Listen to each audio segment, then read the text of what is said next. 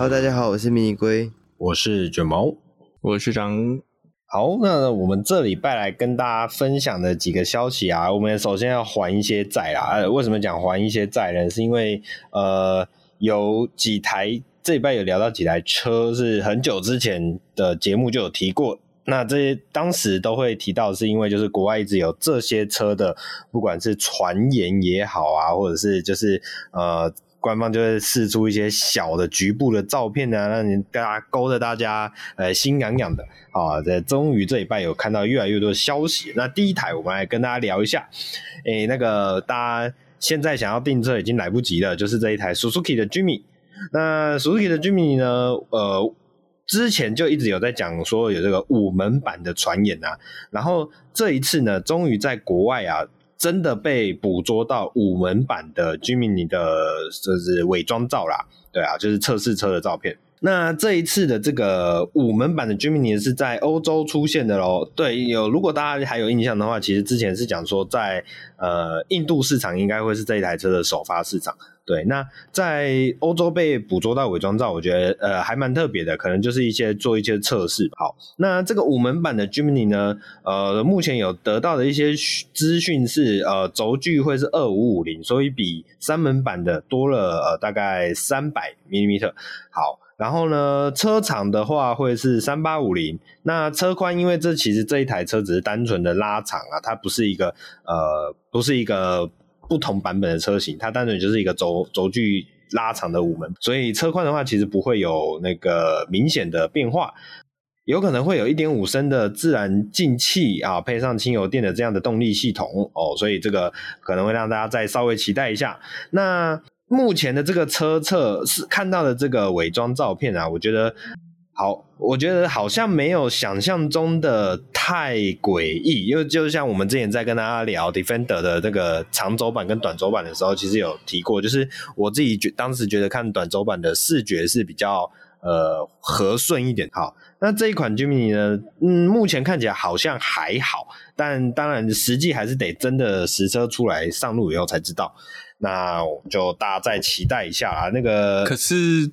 这样出来会进台湾吗？我觉得好像几率很低耶。我我就正想讨论这个议题，就是你两位觉得，我很我很期待他进来台湾，嗯，但是以现在这个这个呃三门的都卖不太动的情况下，可是三门不是卖不动啊，三门是没办法卖动的。我就说对，就是没有没有办法交车的情况下，五门交得出来嘛？哦，所以、我觉得五门。我们应该不会进来，因为他会打到 Vitara 吧？会吗？Vitara 四四川的，可是客群不一样啊。对啊，因为 Jimny 这么难做，不是？或者讲说 Vitara 在同级车里面，它真的没有什么太哦，除了它有四驱以外，它其实没有什么其他的特点。所以你的意思是没什么好打了，就对了。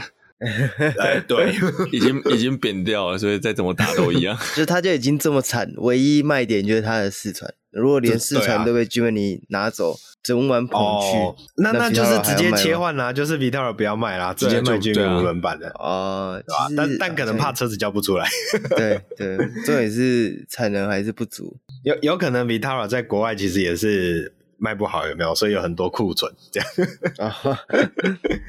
哦，没有，我看我我自己看到这个伪装车的照，我是觉得有一点像你刚刚讲的，就是它的比例没有三门的那么好。呃，一定会啊，一定会。多少？对啊，对对对，所以我觉得有些车还是适合，就是做三门的。哦，就是长度有时候不是长比较好。对，这里还是要宽嘛。我怎么觉得它拉长一点有比较像 G 卡？我觉我觉得它它还是太太瘦了，它太窄了。嗯，它没有那种，它没有 G G Class 那种外扩，或者是说不要讲 G Class 啊，我们讲。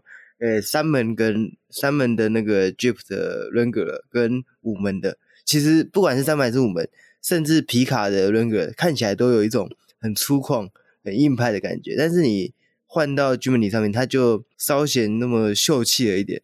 嗯嗯嗯嗯，对，就那个那个感觉没有出来。对，轮子没有包归够，然后够爆。嗯，对对对对。对对，不过之前有有我看到一个版本是双门的 pickup 的这个 Jimny 的版本，那个我倒觉得蛮蛮好看的，就是它有一种就是真的是货车的那种那种冲击感，前面是轿车，嗯、后面呃前面是修诶、欸、这个吉普车，后面是直接是后斗那种感觉。嗯，对，嗯，但这个五门的，我个我个人是没有很看好它未来的这个样样子啊，就是真真的实测出来样子。是是是是。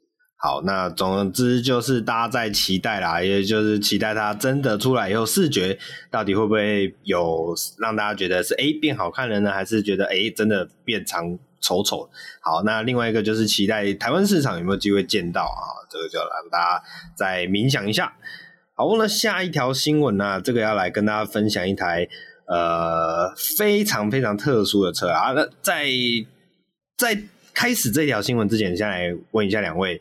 诶，平常会不会使用滤镜效果？不会，嗯，不会，看状况，看状况。但是我用的、哦、用的是不是美肌滤镜啊？哈哈，那是呃专业滤镜，也没有专业啊，就是有时候一些套一些，我觉得可能像那种怀旧风吧。哦，是是是，啊，那个用用那个套滤镜比较快，那自己要调比较麻烦。是是是是，好。那为什么要跟大家诶、欸、问说那个有没有在使用滤镜呢？因为我们下一款车的名字就叫做滤镜 Space 啊。那这个滤镜呢？哦，不好意思，它不是那个我们平常修图的那个滤镜啊。对，这个滤镜是你又在用谐音梗呢？对，在用谐音梗，这是我的人设。对，好，那这个滤镜呢是呃绿色的绿。然后境地境界的境啊，尤其是直翻，大概就是 Greenland 的感觉啊，不是格林兰的，不好意思。好，哎，又是谐音梗啊。那这一款滤镜 Space 是什么鬼东西呢？我来跟大家分享一下，这是呃广广汽集团，广汽啊，就是广州汽车集团啊。好。广汽集团呢发表了一款新的概念 MPV，那这一款概念 MPV 有两个重点要首先跟大家讲的。第一个重点，它是一台氢动力的概念车哦，氢能源动力的概念车哦，这个非常特别。那第二个重点呢，是它长得非常丑啊、不是？好了，我这样好像一一来就要把人家抓出来编，啊，不然来两位先提一下，你们对于这个外形可以接受吗？不能。真的是非常丑，他可能也需要一些滤镜来帮他加持。他他他可能已经套滤镜，但套错了。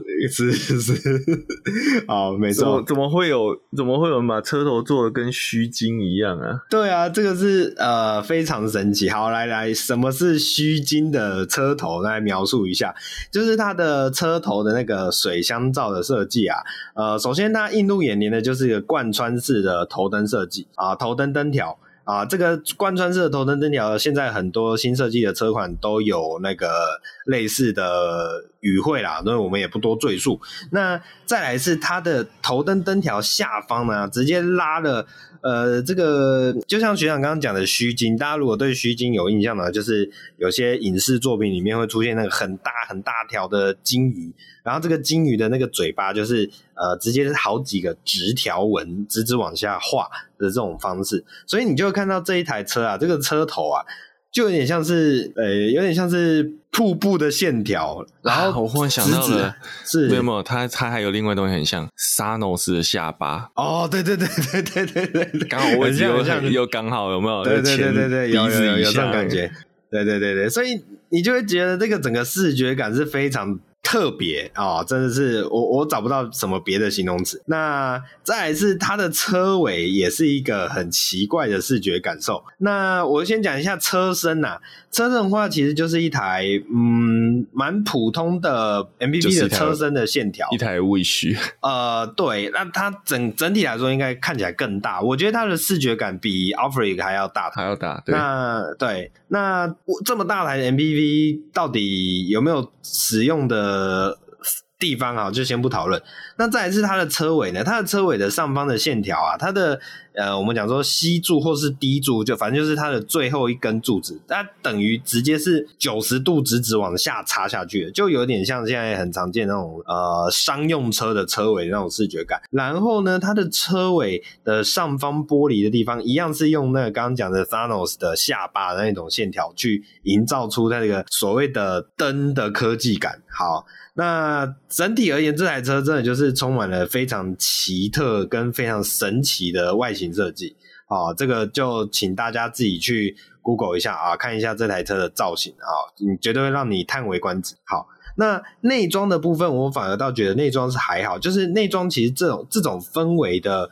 内装设计其实，在各家车厂的概念车上都还蛮常见的，大概就是一个就是车上即是所谓的类似客厅的这种生活空间的概念啊。然后呃呃，使用的这种平把方向盘啊，就有点像是不管是 Tesla 的 Yoke 啊，或者是那个呃 BZ4X，或是那个电动版本的 NX 叫什么 RZ RZ 什么好。反正就是有点像 Toyota 丰田集团的那一个，呃，那种也是类似 Yoke 式的方向盘这种设计概念。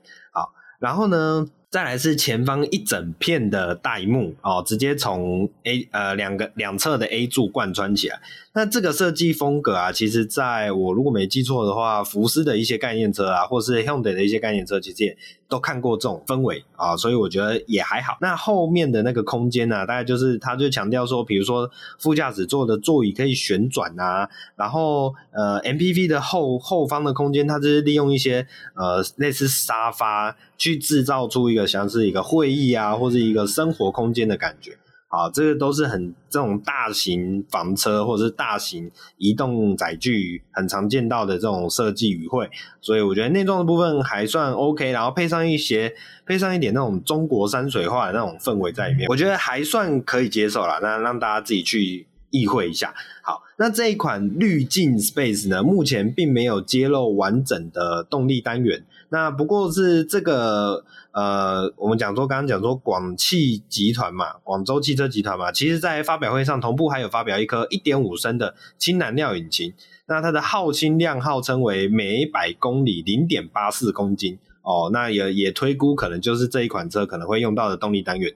好，那所以我们在上个礼拜其实有跟大家聊过，就是这种氢能源动力也是未来的一个。呃，算是一个押宝的方向啦。那除了上礼拜有提到的呃头塔集团以外啊，像之前的 Hyundai 韩系集团其实有在琢磨这一块，所以未来也不无可能会走向呃亚洲车跟欧美车系的那个动力上的分歧，可能会有再次类似的状况发生。这个我们就后面之后啊、呃，可能要五年，可能要十年之后再来看大家呃未来的发展趋势会是怎样啊。那下一条新闻啊，下一条新闻其实跟我们刚刚这一台这一台车哦，这个滤镜 Space 算是有点呼应呐啊，那就是这个 Polestar，哎，Polestar 大家想必听我们节目的人就很熟知这个品牌啦。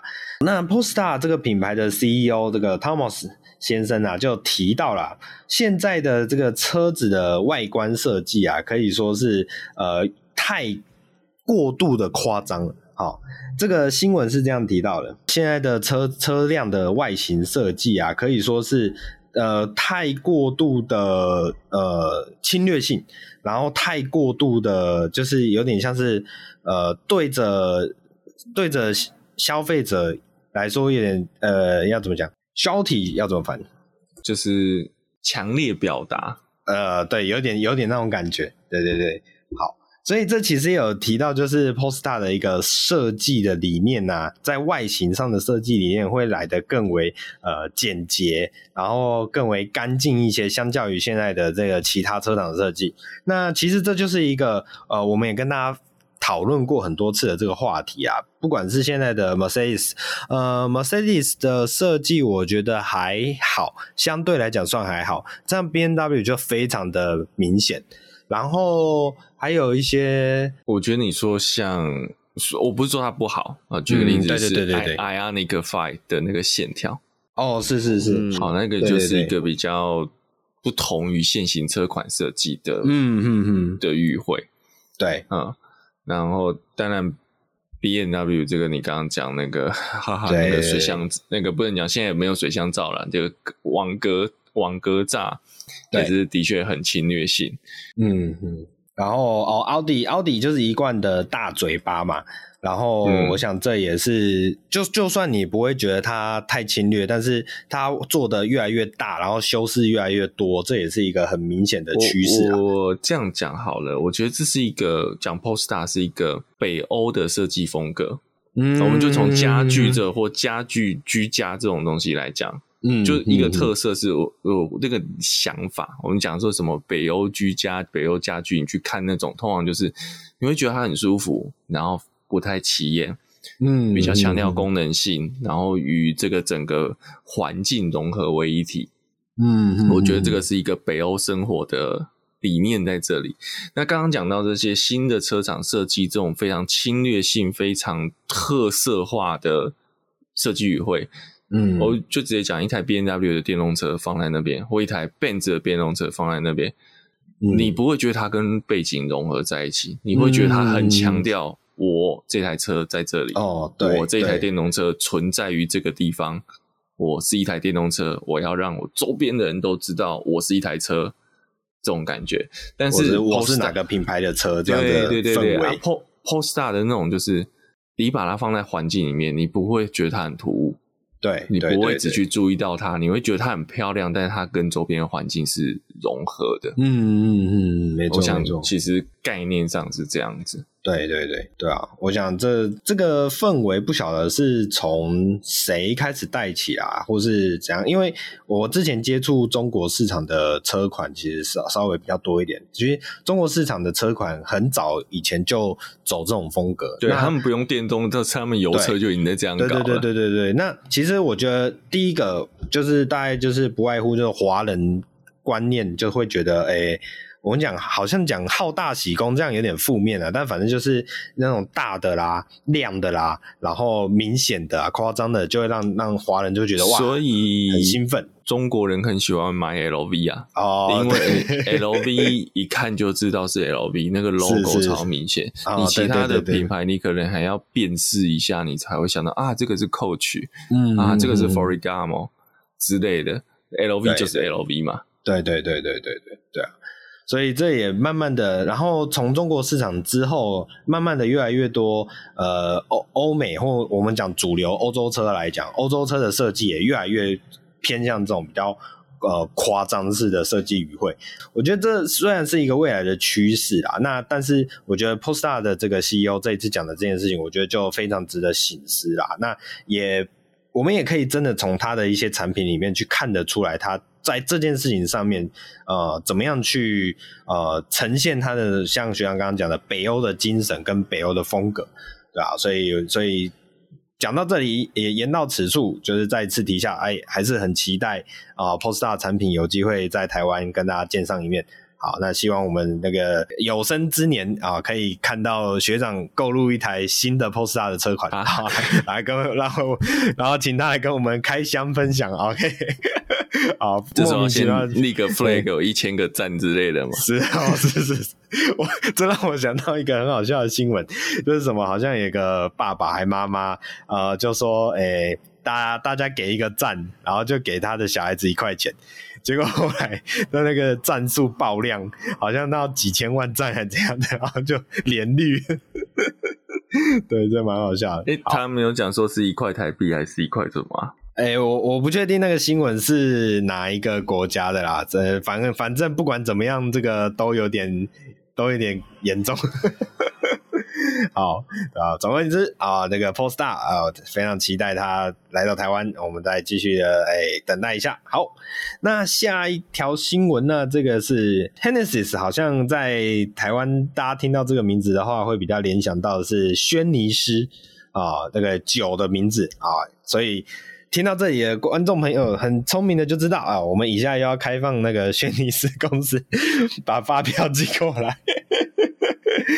好啦，那为什么会提到 Hennessy 呢？其实并不是因为我们要夜配酒啦，其实是因为有一个品牌就叫做 Hennessy Performance。那这一款 Hennessy Performance 呢，它有一款量产版的，诶、欸，算是这可好像已经不能叫超跑了，应该叫更厉害的东西。这个是 Hypercar 了，Hypercar 了嘛？对对对。好，这一款 Venom F5 好像有挑战金氏世界纪录的量产车极速的这个产品。这一款车好像在上一礼拜的那个 Google Festival 好像也有跑，对不对？有，它有出来，他跟着那些什么呃玛莎拉蒂 MC 二十啊，嗯、然后呃 Aston Martin 的那个 Valkyrie 啊，他们有超跑群里面的展售展不是展售是展示区，呃展示会 F F Banner F5 有有出现，嗯哼哼哼，是是是。好，那呃，其实在这之前，我对这个品牌也没有特别的了解啦，所以就是算是蛮耳目一新的。好，那其实今天要聊的并不是这一款 Vanner F5 吧，那是反而是要跟大家聊的是，他们宣布要以所谓的 Deep Space 为名啊，推出一款六轮驱动的诶、欸、超级电动跑车啊。这款这款车非常的特别，因为第一它是六轮驱动，第二它是四座的啊 GT 跑车。诶、欸，目前有超过两座以上的超跑，有那个 Connie Seg 的 Gamera，哼哼哼哼哼，是，但是它的三座是不是四座？它是四座，啊四座。那它 Gemera 是四座，然后我们之前讲那个 Golden Murray 的 T 五点零 T 点五零，那个是三座。嗯哼哼哼哼，OK，那他们的后座是好坐的吗？或是能坐的吗？Gemera 是真的能坐很完整的座位哦，哦，而且它还附了，我那时候聊啊，它总共四座八个杯架，后面还有专属电视荧幕哦，对对对对对对，有我印象这个，好，所以这一类的产品倒也不是真的很新的东西啦，不过呢。这一款刚刚讲的这一款 Deep Space 这一款车啊，还有一个很特别的是，它用了六轮驱动的设定哦，这个就真的很少见。对，就是啊，阿斯拉，OK，哦，原来这个封建准人的那个那个，诶，未来就是这一款车开始有没有可能？好。那这一款车呢，预计会有两千匹的马力以及一千公里的续航里程。好，那这个数据上面就是呃，没有真的出来之前就。大家看看就好了，那那就是了解一下。那这一款车呢，会预计会限定限量生产一百零五辆。它的这一款车的四，刚刚讲说四座嘛，所以它的四张座有个很特别的设计规范，呃规，它有个很特别的设计啊，是它不是采用我们以往熟悉的那种呃，比如说前二后二啦这种设计，它反而是使用了驾驶座在正中间，就在车子的轴线上面啊，中心轴线上面，然后呢，呃，往后是采一个菱形的配。就是变成前一、中二、后一的这种哎、座椅编排，这个座椅铺陈方式是真的还蛮特别。那 Hennessy 的这个创办人呢，John Hennessy 也表示，就是说，哎、因为这一款车啊，它的车长已经超过了六公尺，所以也因为这样可以容纳更大的电池啊，哇，所以。未来的车子会不会越来越大的程度是会超乎我们想象啊？因为如果目前的电池的物理限制没办法超越的话，可能就是真的得靠呃越来越大的电池才有电池空间，才有办法去呃不管在性能上也好，或是续航力上也好，去做一个呃呃提升啊。这可能是大家要呃紧稍稍微小紧张一下。然后它的六个轮子设定呢，每一颗都会有装载一个四百匹马力的电动马达，所以刚刚提到综合输出的马力可以达到两千匹，我觉得这款这一款车特别的地方。好，那这个厉害的家伙啊，我们等它真的出现以后啊，再来跟大家做更多的啊分享。哦，不过这边补充一下，这个 Hennessy 是美国的超跑公司哦。哦 OK，好，所以它是。啊、真美锅，呃，真美龟，欸、真美锅是什么东西？好，接下来下一条啊，就是刚刚节目一开始有提到要还债的车款了，这一下面这一台就是这个 Volkswagen 的 Amarok，终于是正式的发表了。好，那这一款这一次的 Amarok 啊，其实我们就不会带太多的细节，我就大概呃阐述一下对这台车呃正式发表之后的看法。就是首先一来，它很明显的就是它的外观上啊，其实是呃比起以往来的更偏向美式风格。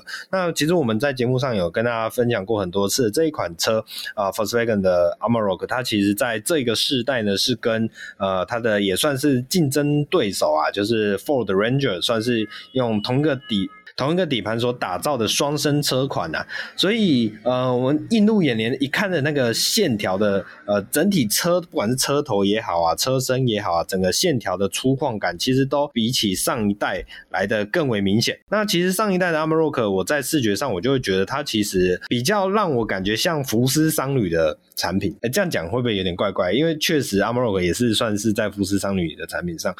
或者应该说，我觉得它看起来会比较像它的呃同集团的货车产品的那种视觉感。好，但是呢，这一代的 Amarok 其实在整个视觉感、整个氛围上面跳脱的非常明显。那就是像我刚刚提到它的那个美式感啊，还有它的肌肉感，其实是更为强烈。再来提到内装的部分呢，内装的部分其实我觉得，呃，因为它毕竟是跟 Ford Ranger 算是双生车嘛，所以其实有很多相似之处。那其实最明显大概就是中控中控仪表板那个很大很方形的那一个呃中控系统啊，这个我觉得看起来应该是都是一样。但是呢，它的内装细节比起 Ford Ranger 来讲，可以说是更为细致，也更偏向呃。啊，豪华风一点，就是它的细节感让我觉得是在比起 Ford Ranger 是更多的。那 Ford Ranger 因为不外乎就是美式皮卡嘛，那呃美式皮卡的诉求一般也就是比较，其实没有我们想象中的那么高级啊，没有像这种车款在台湾市场来的就是那哇，好像是有钱人才有办法开的，其实也没有。所以呃 Ford Ranger 的内装就让我觉得是比较偏向朴素，然后实用、功能性为。那相比之下，那个 Volkswagen 的 Amarok 它的内装的那一刚。刚提到的这些细节，设计上的细节就更为显眼啊，更为亮眼。我觉得这是它这一款车的一个呃，在设计上或者是在跟它的双生车比较之下的一个突出的地方。好，那还有一个辨识感很大的就是它的车车尾那个后斗门上面啊，那个后斗门上上面打了很大的这个字样啊，这个算是那个叫什么字样？呃，厂牌呃不也不能说。可以这样讲吗？厂牌字样凹字啊，哦，变、欸、不好意思，应该讲车型字样。但是重点是因为这个凹字的打法、啊，好像我印象比较深的话，应该是之前都是在美系皮卡车上面才比较有看到这样的设计。所以就这也呼应了我刚刚提到那个风格感更为美式一点。好，那两位对于这一款车，呃，有没有什么想法呢？嗯，我觉得它在台湾销售其实一直都不是太好啊。哎、欸，对，因为对以以前一代来说啦，前一代来说的话，你要买皮卡，要么你买有妥善率的 Toyota，要么你买这个正宗本宗的，呃，我们讲说正蓝旗的这个福特 Ranger，呃，应该是很少人真的会想去买一台来自德国的皮卡车啦，这是有点奇怪。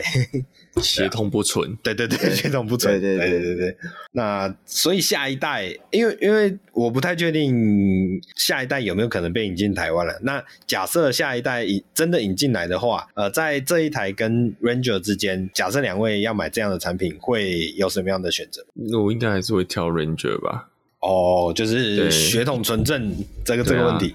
我都要拿来吞了，为什么还要去拥抱对修车的热爱呢？哦，也也是也是没有啊，你人家就会笑你说福特不也是那个吗？修到饱修到满这样子，也是啦。好好，那呃，龟龟嘞。我会比较倾向这个 Ranger 或是 Toyota 的 Hilux 啊，是是是是是，对对，因为毕竟我最近就是对于这个 Toyota 的四轮传动的车算是情有独钟啊。OK OK OK，对对对对对，但怎么想，福斯在我心目中就是一个拿来开快的车，而不是拿来、oh, 是不是拿来 off road 的。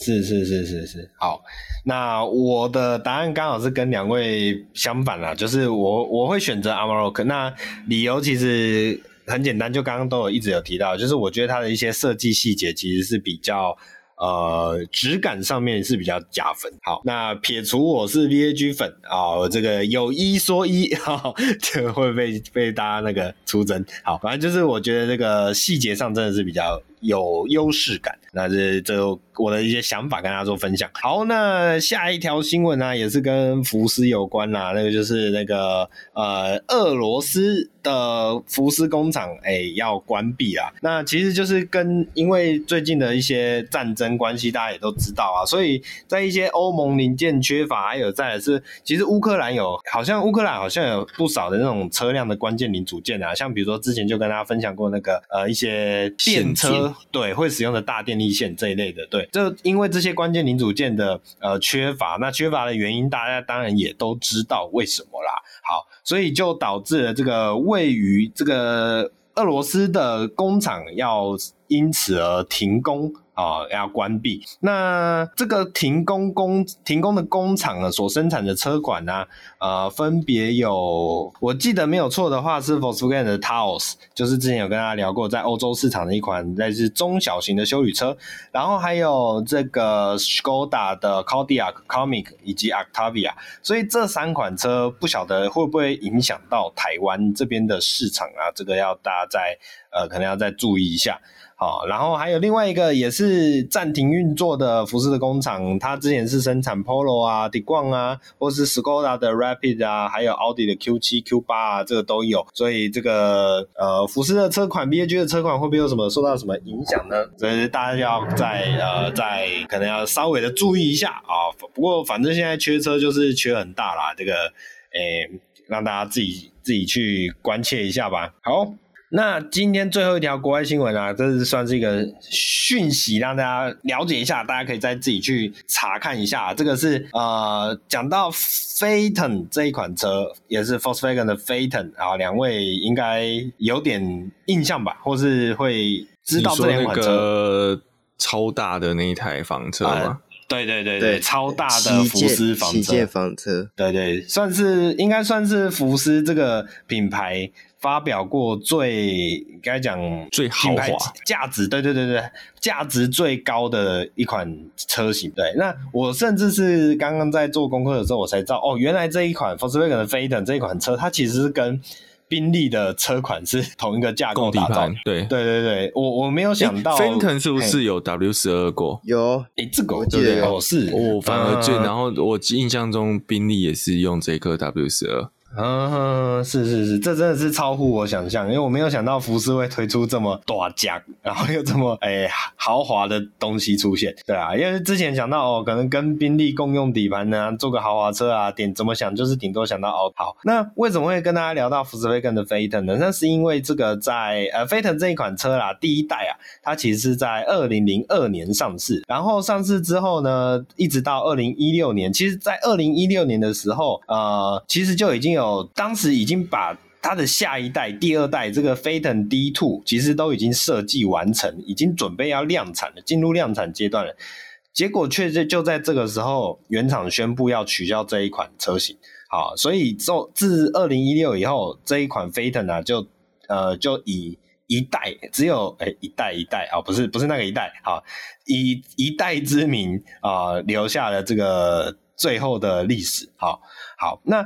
刚好啊，在二零二二年的今天啊，就是过了二十周年啊，呃，原厂为了要纪念这一款大型豪华呃豪华大型房车啊，所以算是试出了当时的这一款呃飞腾 D Two，也就是说 Mark Two 的这一款飞腾的一些呃车辆的呃外观啊、内装啊、视觉照啊，来来让大家了解一下这个没办法出现在大家目光之中的这一款车，当时是长得怎样。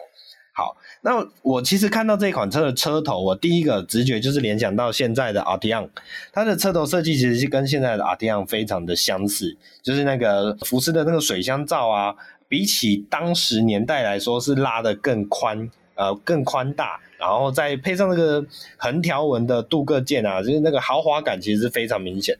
那又尤其它的这一款试出的这一款车的照片是黑色的车，那配上那个。银色的镀铬框啊，我觉得整个豪华感是非常强烈。好，那车尾呢，我觉得看起来视觉上也非常的呃先进，好豪华科技感。其实以即便是呃，这应该算是二零一六年的产品啊，即便即便是到现在二零二二年，你都不会觉得它太老气的那种感觉。那内装的氛围呢，其实整体来说跟奥迪的呃同级的产品其实非常像哦，所以整个豪华感其实非常是足够的。好，那对于这一款没有办法跟大家问世的这一款车，呃，两位有没有什么特别的想法吗？嗯，其实我对 Phantom 一样啦，他你刚刚讲说他当时是要做一个顶规豪华定位，试图要让福斯打入这个市场，但最后并不较好的作品。其实也是因为我都花到那个钱了，我我我为什么要买福斯？对不对？品牌的那个。价值不够，但是我得说，Phantom 这个车的历史里程碑就是在它 W 十二引擎，就是你当时很划时代的去做出一颗十二缸，但是体积这么小的地东西来，嗯，其实得说蛮聪明的，嗯，但除此之外就没有了。对，对，它它有它的历历史定位。嗯，历史定位就就真的是一个这个怎么讲？好吧，就是还是不要随便往脸上贴金这样的概念，这样讲会不会很过分？好啦啊，反正不过我觉得就是这样啊，就是呃，每每一家车厂其实都有一些呃曾经尝试过也想要推展的产品，但是最终没有推出来，其实不一定是坏事。呃，因为呃，如果他真的推出来的话，可能就像刚刚讲的，他。定位跟自己的品牌价值连接不起来的状况下，你这台车推出来，也就是只是大型废弃物。所以这有好有坏，有好有坏。那尤其是看到现在福斯的转型啊，所以也是有它的诶、值得啊，我不知道该怎么接。好，反正就有些事情就留待历史去跟我们解说。好，那我们本周国外新闻就到这边了，那龟龟再帮我们带国内新闻吧。好。那本周第一则国内新闻啊，是现代的总代理内饰业在七月六号之后啊，针对 Venue 推出了怀怀特黑 B N W 特试车，然后提供了七十三点九万的 GLB 车型跟七十七点九万的 GLC 车型。那这个怀特黑 B N W 的特试车款呢、啊，它这个 B N W 指的是我原本。以为它指的是音响，但好像、嗯、不是吗？它好像没有没有音响的部分，它没有上 B N W 的音响，然后叫 B N W。等等一下，等一下，这个我原本以为有，但是我再仔细看这个新闻，它好像没有，它只是叫做哦，它它的 B N W 的意思是应该是 Black and White 的意思吧？所以不是哦，不是音响啊，对，不是音响，所以这就是上次 Lancer 用过的那个套路嘛。对对对，对，又被骗了一次。所以他叫怀特黑，就是怀特就是 white，white，对对对对，就是白色跟黑色的意思啊。对，大家误会一场，误会一场，是颜色而已。我觉得这样很不优，而且还特别为了这个非常。没有营养的东西设计了一个厂徽。啊，对对对，它还算是很有诚意的，比什么比比贴贴纸来的好多，对对对对对，硬要造，不会不会不会，哎，不能说硬要凑，应该是啊凑的真刚好，对。对，虽然大家都没诚意，但是看得出来这个没诚意当中有一点细心的部分啊。对，就是诚意也是有分等级。对对对对，所以这个只有一开始看到这个标题的时候，我也以为他有音响，结果原来带音响带带 BMW 音响多好，对不对？嗯嗯，看来这个就再我们还是再来一次颅内高潮。对对对对对，看来我们还是想太多了。好，那这个车除了颜色之外，其实就跟原本的 Venue 没什么不一样的特别啦。那为什么它不叫怀特布莱克之类的？太长了，啊，太长，不好记，不好记，业务不好介绍。因因为我记得 Venue 之前的颜色，就是 Venue 这台车上市的时候，就是主打有很多特别的车色，它会跳色嘛？嗯，对对，对。然后我记得它一开始的，就是颜色的命名方式，就是用一个名字。然后配上颜色，所以总共就是三个字。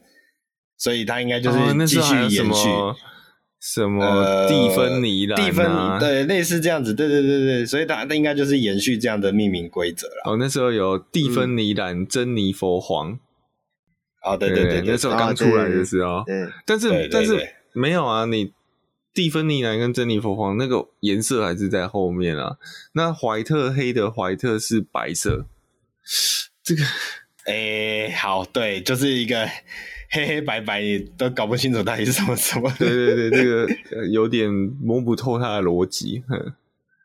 哦，反反正就是讲了这么多，就是新车色啊。对，所以对这个这个 B N W 特试车有兴趣的话，就去去站前看看吧。对，好，好心虚啊。好 好。那那下一个新闻，下一个新闻是这个二零二二年亚洲唯一一场，也是在台湾首度登场的 Red Bull 飞行日，即将在九月十八号于台中隆重的登场了。那这个 Red Bull 的飞行日啊，是从一九九二年开始就在奥地利维也纳由这个 Red Bull 所主办的活动，让报名参加的人以各种的方式，然后用人力驱动为主。让你制作的载具看它可以飞多远啊？对，那它我记得它是从一个高台一个平台上诶、跳下去，然后下面应该是是海还是湖之类的地方这样。对，那之前台湾也有一个叫做 r e Bull 的造造飞车吗？造飞车，造飞车的这个它这两个造、哦、对它这两个活动其实不太一样。造飞车是坐一台车，然后。走一个有点像是山斜坡山路的往下滑，大，大斜坡，然后他会做障碍，就是像那个跳台啊，嗯、那个坡减速坡啊这些，看你车子撑不撑得住这样。对，对对对对对。那这个这个飞行日就是单纯用飞的，只有跳下去而已。对，跳下去或跳下去 啊，对对对。对对对，好，哎，这那这让我想到，是不是有点像以前那种什么百战百胜那种节目？呃，对对对，有点像。不过他就是这个，其实是就是专注于你是要去做一个可以飞得起来的东西。等下，龟龟是不是不知道什么是百战百胜？有有，我看过，我看过。对，好好险，好险，好险。对对，跳跳保丽龙嘛，类似的东西嘛。对，好。那台湾这场 Red Bull 飞行日啊，总共有六百三十三组报名参加，那最后入围的有四十五组，那其中还包含了上班不要看啊、浩浩啊等等的这个 YouTube 团队。那台湾红牛股份有限公司的总经理表示说，今年的参赛者很喜欢用魟鱼跟飞鱼创作，那当中也包含了一些台湾特色的，像是蓝白拖啊、小吃啊、板斗等设计。那还有像是海洋环保啊、去性别化、通膨相关的金融议题，还有疫苗啊、诶医疗团队啊等等，都有各式各样的这个创作的主题。这样，那报名投稿的队伍甚至超越了过去两届的造飞车大赛。对，所以这个这以上这整段听起来就非常政治正确的这些组合，就什么都有了，基本上 这两年发生的事情通通都有了。那如果你对于这个创意飞行有兴趣的话，那到时候可以在现场观赛，或是网络应该也会有直播啦，也可以看来支持一下这个这个某种程度上来讲，它也算是是台呃赛车运动，因为它也是有轮子的。对，呃，九月十八号嘛。对，九月十八号。而且我好奇他是在哪一个场地啊？在讲说台中，但是对他写在台中，但我没有看到他写在，因为他要有够深的水啊，因为台中港吧，我在猜会不会？哦，有可能。对，对，因为你要你要有水够深的水深。我看那个官方照里面有一个是那个啦，三井奥莱那个位置哦，但不知道是不是，他有个看台嘛。官方照不知道对，但是我们在想台中哦，那个水你敢跳吗？没关系，爱河都敢跳了，爱河有变干净一点呐、啊。啊，台中呢，卢修也会说他有火力发电有堵起来了，所以有变干净了。对对对，台中还有这个干那个干净干净的空气嘛，古关的空气。对 对，这干净的河水还是干净的海水，应该不是什么问题啊。好，那下一个新闻啊，是关于这个机车的区间测速。我们应该在前几周有新闻有聊到，就是在新北市在这个重新桥建立了。专属于机车的区间测速。那在今诶，在今天是几号？今天在七号。嗯，在七月七号早上啊，我们就看到一个新闻，是在六月统计的这个区间测速开始的交通事故，发现安装区间测速之后，交通事故不减反增，就是大家知道有区间测速之后，反正反而这个交通事故变多。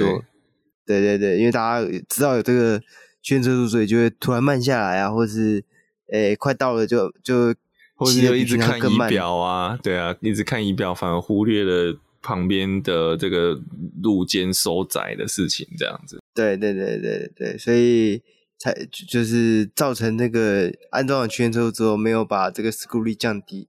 那新北市这应该是新北市交通局也很快的就。做出反应，就说将会取消这个专门对于机车的这个区间测速。那他们也说，在未来交通完，诶、应该说在交通全面改善之前，也不会重启重新桥的区间测速。那他还讲到一个重点哦，就是未来假设有区间测速的话，也将不会再分车种，就大家都有啦，对，不会再只有。机车或者只有汽车有区间测速这种状况发生，对，终于一视同仁了，这样一视同仁，对对对对，你再吵，那大家都来这样。我觉得那个叫什么？各打二十大板。对对对，所以我觉得，因为去，因为新北市都是这个相当热衷于制作区间测速的一个县市啊，因为区间测速就是。著名的成效好嘛，简单、快速、方便的一个方法。对，那终于这算是，这应该算是第一次新北市踢到铁板，就他连这个报告没有办法做出真的看起来好像区间测速比较好的一个状况。对，我们以前都会说他这个区间测速拿出来的这些数据，其实都是在坏的里面挑好的讲嘛。那这一次真的是，应该是他们找不到任何可取的地方啊。就是两颗苹果一样烂，对对对对，怎么讲应该都会被骂爆，所以就我就直接承认了，这这个成效真的不好。